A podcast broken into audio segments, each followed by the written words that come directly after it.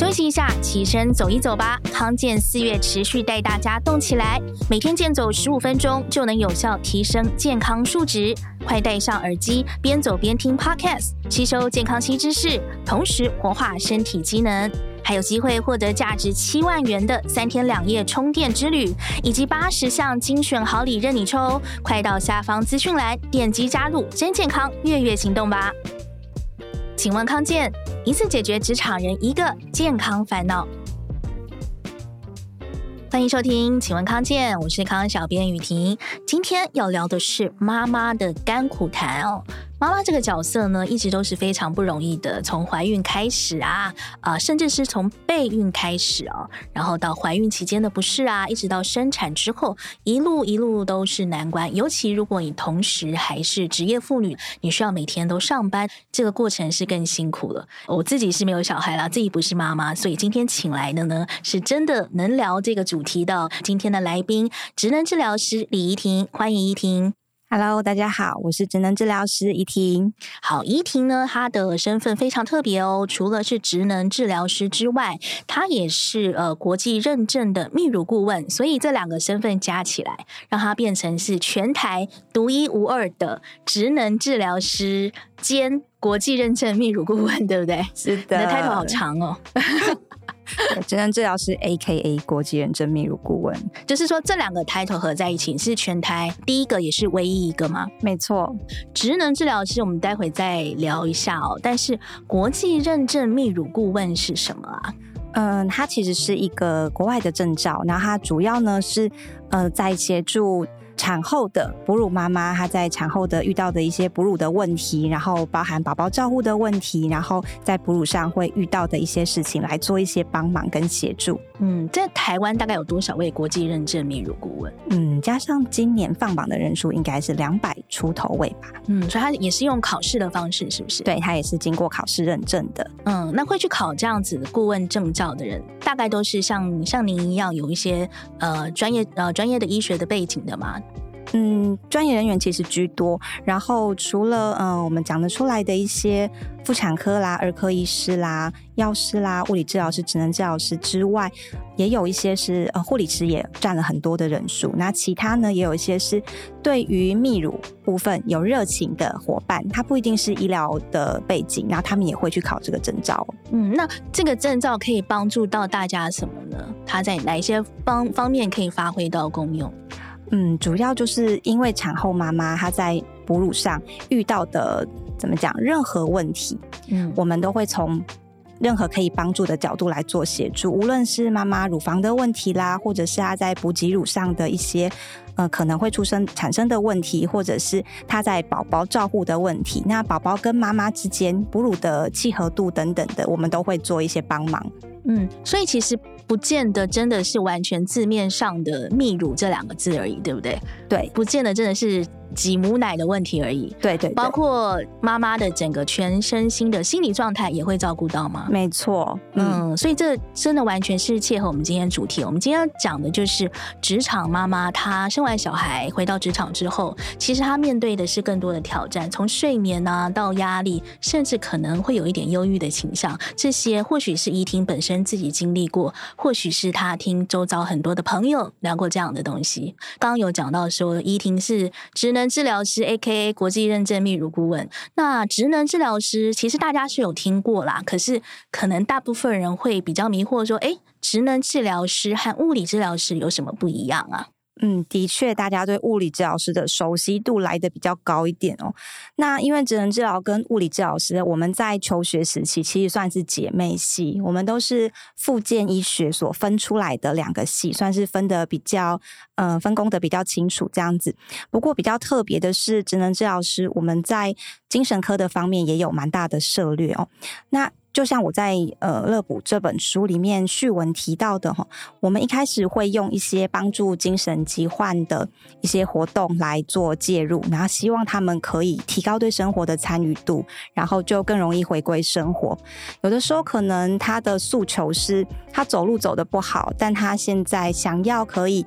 呃慢慢的移动出去找隔壁邻居聊天，然后我们就会想一些方法来帮忙他，看他能不能够再慢慢的训练走路，让他自己可以走出去，或者是他可以用一些辅具，他可以坐着轮椅出去啊，或者是他可以用一些行动辅具做替代，我们想办法来帮他达成这个活动的目的。那在复健科的部分就会跟物理治疗师的合作度比较高，所以大家其实会觉得我们两者是很像的，因为职能治疗师他以恢复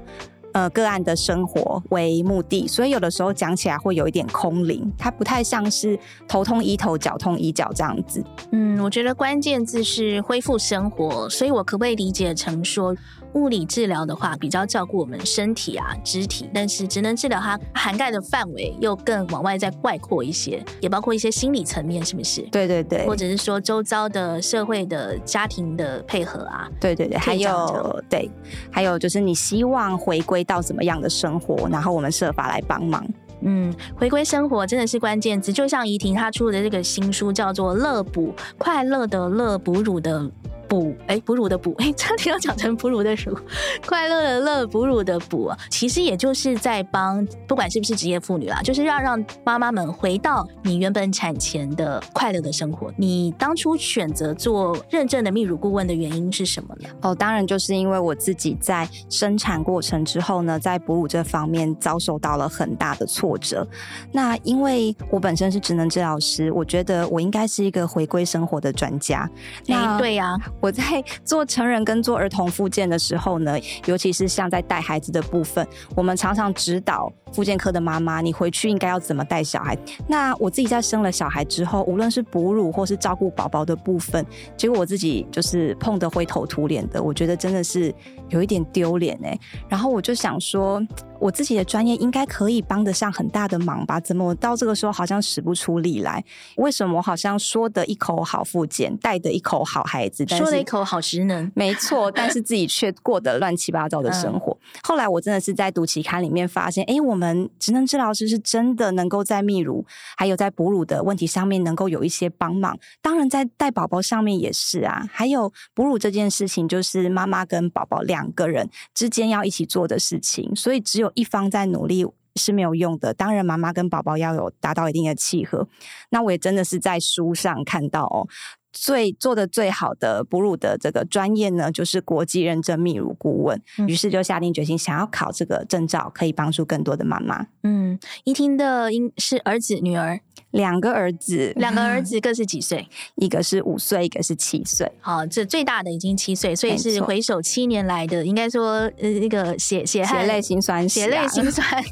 血泪心酸历历在目吗？没错、啊，你是呃生完小孩之后就有立刻回到职场吗？嗯、呃，我生两个宝宝都各休了一年的育婴假，但前面在开始带小孩的时候发生了好多问题呀、啊，也不知道产后应该要赶快的挤奶或者是赶快的哺喂宝宝，那真的是在过没几天之后就很严重的乳房肿胀，嗯，变成两块石头奶。又硬又痛，然后奶水挤不出来，宝宝也不肯吸，真的是让我啊吓到不行。想说怎么会有这么痛又这么累的过程？即便是你自己都已经有呃，应该说专业的训练的背景，但是你在面对这样的事情的时候，还是有点措手不及，对不对？对，不知所措。那时候呃，两个小朋友大概母乳都喂多久？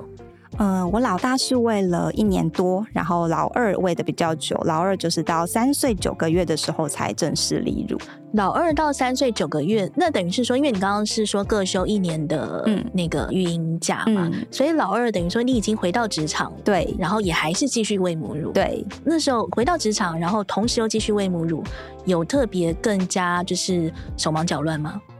呃，因为是第二胎，有前面的经验，的确是老神在在多了。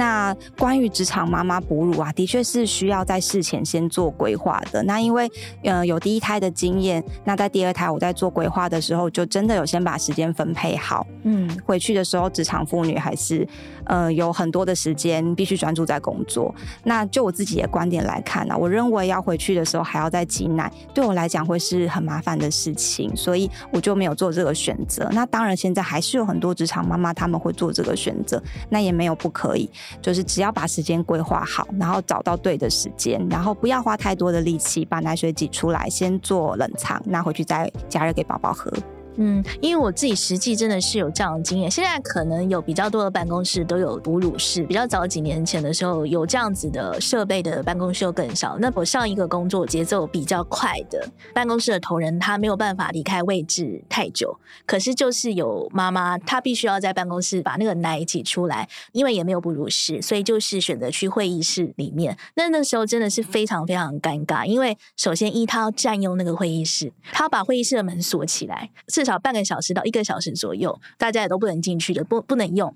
你也找不到这个人，或者是说他很手忙脚乱的回你的 line，我觉得这真的是非常的太窘迫了，对不对？对，这的确是很多职场妈妈回去会遇到的问题耶。嗯、所以，呃，除了说有休育婴假的妈妈之外，哦。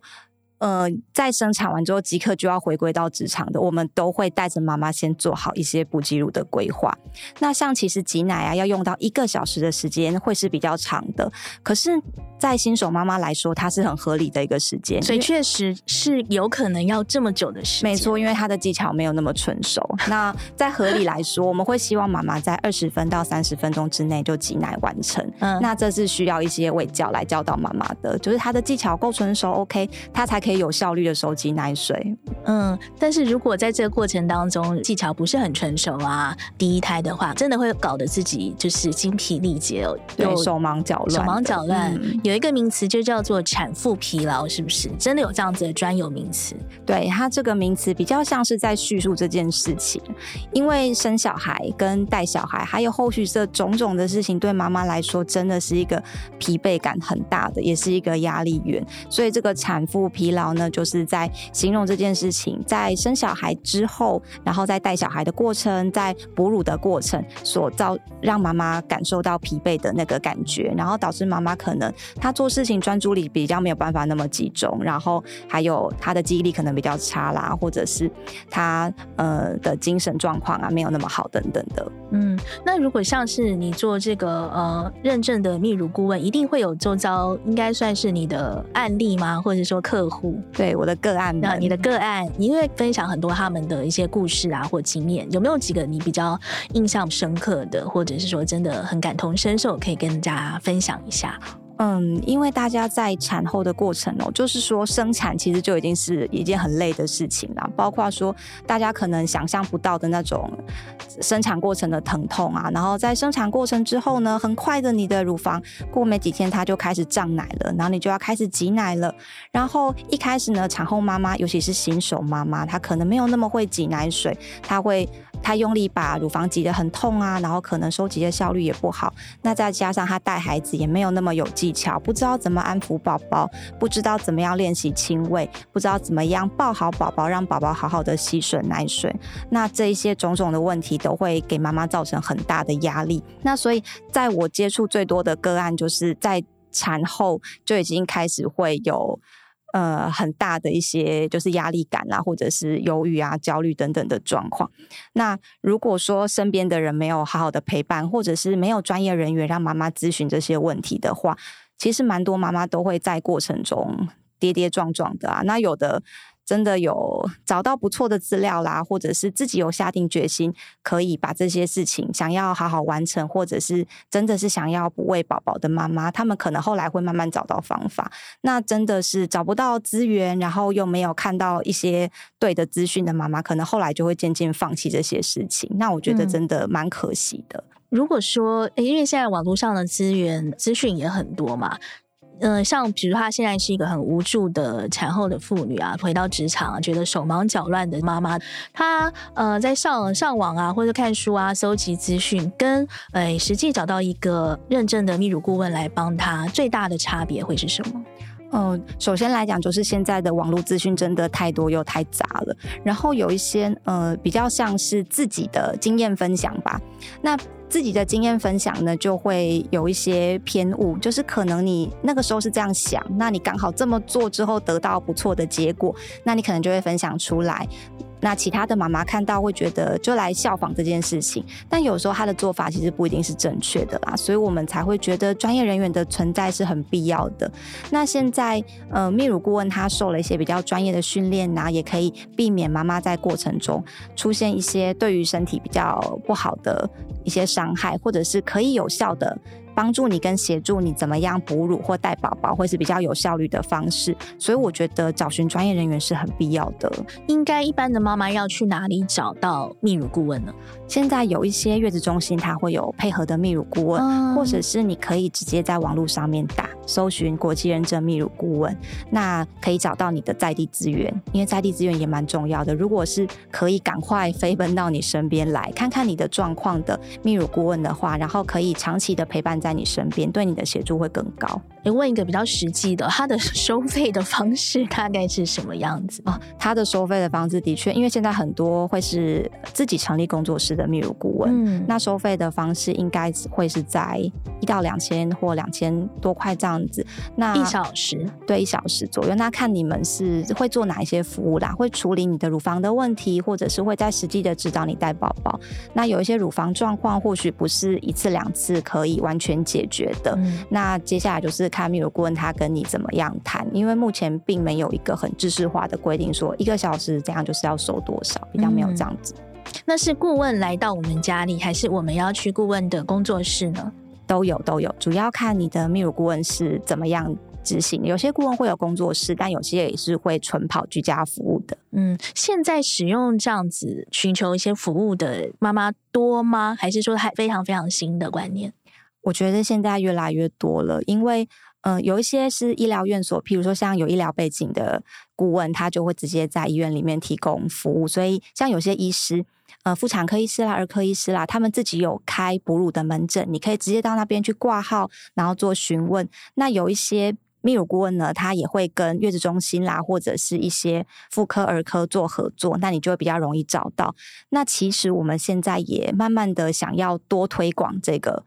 这个这件事情啊，让大家都知道要去找专业人员，而不是一昧的在网络上搜寻资料，然后就每一个都拿来试试看，导致自己出现更多问题。嗯，那怡婷，你听过最多的一些，就是你的个案里面啊，他们最多的回馈是什么？就是说我我有这个泌乳顾问的协助的服务之后，他得到最多的改善啊或帮助是什么？一般来说，哈，我们在产后很容易会遇到乳房肿胀的问题。嗯、那再来第二就是塞奶的问题。那因为很多怎么讲呢？传统的旧观念吧，他会觉得我用力的揉，把那些奶水挤出来，是叫老公帮忙。对，叫老公帮忙吸也有这些状况，这还真的是有。然后有些会用一些我们蛮哭笑不得的方式，老公吸这是真的最常见，老公全程帮忙挤奶也很常见。嗯、然后老老公帮忙按摩也很常见，不过当然，如果我遇到我的个案妈妈这样跟我说的话，我首先会先大大的夸奖她的先生，因为愿意帮忙就是一件好事，已经算很不错了。对，即便他的做法，我真的是哭笑不得。例如，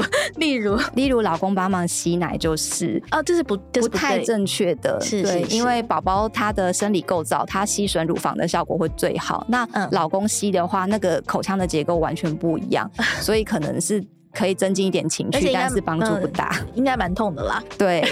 然后 还有很用力的挤奶这件事情，嗯、也会对乳房造成一些影响啦，那容易造成伤口等等。嗯，是，所以堵塞的部分是帮帮助最大的，是不是？呃，堵塞的部分当然是有一些妈妈她是不想要亲喂宝宝的，其实也占蛮大的比率，所以这些妈妈她。对于处理乳房问题来说，就会是他最需要的。那现在越来越多妈妈，她会想要亲喂孩子，那这其实也是我们蛮推广的啦。因为你亲喂宝宝，对宝宝也会有一定的好处，比如说他一些口腔肌群啦，还有一些宝宝的动作上的训练，还有你们两个母子亲密关系跟依附感的建立是很好。但是无论你要做哪一项选择，我们都予以尊重。只是每一个地方都会有它的美感，所以我觉得。有专业人员教过，一定会不一样，可以省去你那些就是跌跌撞撞的过程。嗯，那像来找你的这些个案当中啊，嗯，全职妈妈多呢，还是说同时就是有去上班、有工作的妈妈多呢？因为我目前主要接触的妈妈都是在坐月子期间，哦、那大概大家至少都会先休两个月的产假。嗯、那其实现在在产假结束要立刻回去上班的妈妈也占了蛮多数的。可能产假没有办法休得太久，是不是？对，没有申请育婴假的妈妈，嗯，但是我其实现在也看到，呃，包括自己周遭的一些例子，其实现在男性请育婴假的也开始有慢慢变多了，对不对？对，也会越来越多。你你也有看到这样的趋势吗？对，所以其实确实有看到有爸爸也有请育婴假了，整个状况会好比较多吗？呃，如果因为妈妈在产后乳房一定会遇到一些问题，还有磨合啦，所以我觉得如果要做那个工作分配的话，一开始妈妈休的假长一点应该会好一些，因为毕竟乳房是在妈妈身上，所以妈妈在前面有休假，比较有足够充裕的时间可以跟宝宝磨合啦，还有比较熟悉自己的身体。嗯，那像你现在自己，等于你自己也是身兼多职嘛？你是你也有工作，等于是你也是职业妇女，是。然后你的职业还有两大块，你既是职能治疗师，嗯、呃，又是这个国际认证的泌乳顾问哦。那现在又有出书，对不对？对，又又是有多了一个作家的身份，没错。所以你真的是，然后两个小孩，蜡烛 N 头烧，N 头烧，是的。那你自己自己作为这样子一个职场妈妈，你自己最深刻的感觉，或者是说，呃，你有了这些专业知识之后，你觉得最对你最大的帮助是什么？我觉得应该会是比较能够有效率的分配时间，因为时间永远都是不够用的，所以我们一开始要做最重要、最优先的事情。那我觉得最大的帮助就是我可以争取到最多的时间去休息。嗯，这也是我很常跟我个案妈妈说的，就是要做的事情实在太多了，那我们就做最轻松、最简便、最需要做的事情，那其他留下来的时间就是去追剧、去喝珍珠奶茶跟去睡觉。最轻松、最简便、最需要做的事情，例如呢，有哪些我们一定要排在比较前面的？嗯，比如说像就哺激乳来讲的话，如果你可以跟宝宝达成不错的契合度，亲喂，我觉得直接亲喂宝宝，让他喝到奶水，会是最方便、最省事。因为你亲喂的好，你其他时间就完全不需要再做挤奶。然后，因为宝宝的口腔对于吸吮乳汁是很有帮助的，所以你也不需要再去让人家按摩畅通乳腺啦。然后你也比较不会塞奶，或者是你塞奶会比较容易解决。那其次是宝宝的那些瓶瓶罐。罐你通通不需要洗，就是你不需要洗奶瓶，不用消毒，不用把那些东西带来带去，不需要带热水，你出门就只要带着自己的乳房 还有尿布就可以出去了。嗯、那这会对你来说是非常省事的事情。嗯，所以这是一个比较有效率的方式。对对，嗯，那你有没有发现啊，来找你的个案啊，学习到正确哺乳技术的妈妈们，产后有恢复的比较快，有身材啊，或者是面貌之类的吗？有保养的比较好吗？一定会的，因为我觉得就像我刚刚讲的，争取最多的时间睡觉，有睡饱的女人一定会比较漂亮。再来是因为母奶里面啊，母奶本身就含有很多的脂肪，我常常这样子鼓励我的妈妈们。这些脂肪呢，都是从你的身体里出去的，所以你的母奶喂的越好，嗯、相对的，你产后一定会瘦的越快哦。嗯，所以其实这个母乳喂得好，对产后的复原啊、瘦身是很有帮助、嗯，很有帮助的，确实可以让你迅速恢复到产前少女的模样吗？到产前少女的模样，这我真的是 很难这样子挂保证，但是一定会越来越好。嗯，哎哎，但是我突然想到一个，其实现在老实说啦，就是我们观察周遭的生过小孩的同事，肚子那块的话是瘦的最慢。对，这个哺乳也会有帮助吗？呃，这个呢，就是像因为我是福建背景的，有很多事情你真的活着就要懂，肚子这一块真的是，如果你没有运动的话，因为我看一定也没什么肚子哎。对，但是说实在话，我的肚我的肚皮的确是比较松的。因为我们怀孕了这么这么久的时间，肚子被撑到这个一定的大小，你瞬间小孩是生出来，然后人是瘦了，但是你没有运动的话，没有肌肉把它撑起来还是不行的，所以。哺乳是瘦得下来哦，但你的身材要结实、要匀称、要漂亮，真的还是要运动。嗯，怡婷在《乐哺》这本书里面提醒了大家很多很重要的一些正确的观念，不管是关于妈妈们的自己的心理状态啊，或者说哺乳的一些该知道的技巧和正确观念。最后有没有一些我们还没有谈到的书里的一些部分？但是你真的呃很想要告诉妈妈妈们说，哎，这个观念真的很重要的，可不可以再提醒大家一下？哦，大概就是除了我们一开始最需要注意的这些生理状态之外，那我很想要告诉大家的是，有很多事情我们应该是在生产之前就需要知道的。那这一部分呢，包含你生产之后会遇到的生理问题，还有宝宝他是这么的不好带啊，我们需要知道一些美感，知道宝宝一开始他会有什么样的需求，或者是你会可能遇到哪一些问题，让我们自己稍微心里有所准备。我觉得跟先生之间的事先沟通也非常重要。我们之后呢，呃，大家带小孩可能会这么的疲倦，那有一些事情我们事先先做好分工，或者是先生可以提供最大的帮忙，而不是很像都是妈妈自己一个人在努力，妈妈在挤奶，妈妈在喂奶，妈妈在照顾孩子。那先生给予的支持很重要，然后还有妈妈怎么样去调整心态，让自己真的从少女变成母亲，也是我们应该要先知道的。嗯，我还有在书里面看到一个我觉得蛮重要的观念，不要力求完美，对不对？没错。这也是我觉得很重要的一点，因为蛮多妈妈现在真的很多人对自己要求非常高，嗯，他们有的人会定一个很高的目标，然后。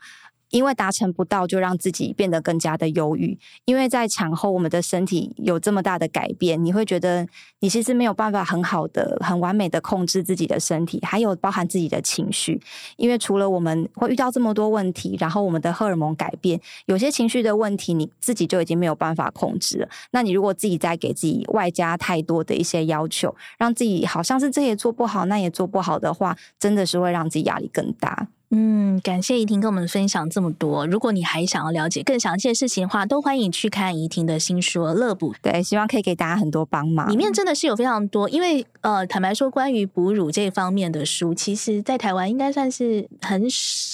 嗯，没有这么的多。那我也尽可能把我想得到的问题都详细的写进去，再包含我目前的临床经验。嗯，里面其实大部分笔调比较像是怡婷的一些分享，并不是那么严肃的，对不对？对，我很希望。你觉得像是我坐在对面跟你聊天一样，对，比较是很多，也不能说有趣啦，就是血泪史、血汗史，都是一些很真诚的一些经验分享，而不是一些很严肃的教科书，比较像是看一篇一篇的，好像你有好朋友啊在跟你对话。对，嗯，欢迎大家都去看看怡婷的新书《乐博》，相信你会有全新的收获。那今天非常感谢怡婷，也感谢大家。如果你觉得今天的内容对你有帮助的话，要记得给我们五星好评哦。有任何疑问，也欢迎留言给我们，请问康健，下次见喽，拜拜，拜拜。